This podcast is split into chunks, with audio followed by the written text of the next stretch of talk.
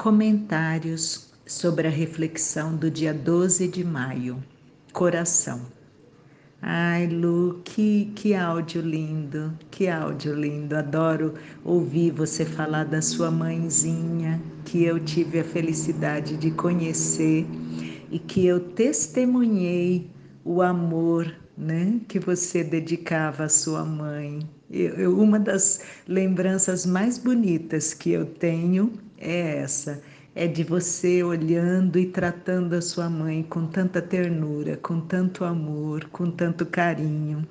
Você é uma pessoa privilegiada, você conseguiu externar o seu amor à sua mãe.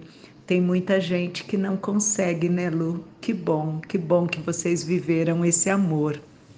E eu acho bem apropriado o fato de você ter denominado é, essa reflexão de coração, né?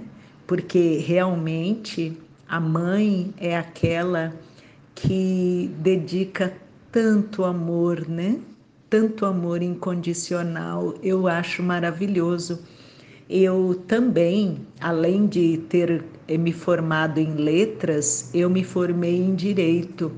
E um, um dos meus professores, ele dizia que quando o filho era condenado né, à prisão, é, no começo é, iam visitá-lo a mãe, o pai e os irmãos alguns tios, né? Às vezes um avô, uma avó, e o tempo ia passando, os meses, os anos, e ele disse, Lu, que ao final, né, quando, do, dos anos e daquela pena, a única pessoa que persistia firme era a mãe. A mãe cumpria a pena junto com o filho. Nossa, é, isso, isso para mim é, é um exemplo assim, sabe, tão real do que é amor incondicional, né? Porque ele pode ter cometido atrocidades, ele pode ter cometido é, penas bárbaras, né? Mas para a mãe, ela sempre vai olhar para aquele ser como aquele que ela ama, né?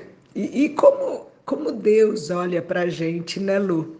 Com, com essa bondade, com esse amor. Então, coração tem tudo a ver com esse tema, né, mãe?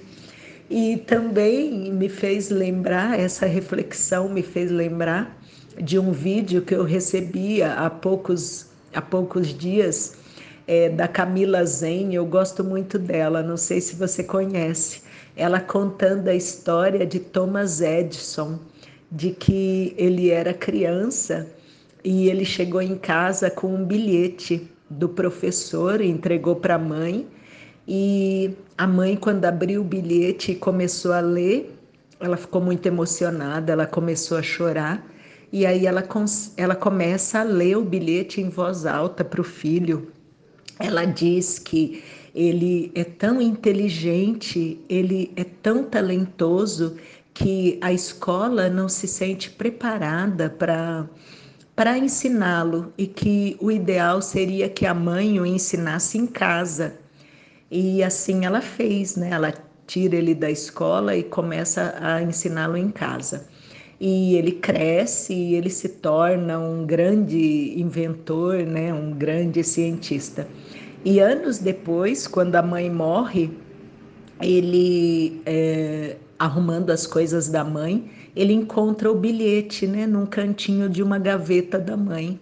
E quando ele abre o bilhete, ele lê, ele vê que o que estava escrito era totalmente o contrário sabe? O, o, professor dizendo para a mãe que ele ele não tinha condições de ficar na, na escola, porque ele era confuso, porque ele, ele, ele não, tinha, não tinha condições de ficar na escola, de aprender nada.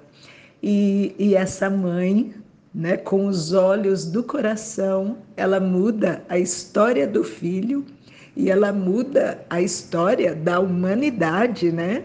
porque ele inventou a lâmpada e muitas outras coisas.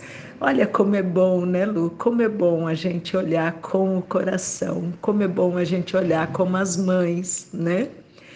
Ai, minha linda, um, um, olha, um lindo bom dia, uma linda boa tarde, uma linda boa noite e um feliz, feliz Dia das Mães, porque eu sei que você é mãe, você foi mãe da sua mãe, você cuidou muito bem dela e você é mãe de muitas outras criaturas. Eu te amo, meu amor, eu te amo. Um beijo.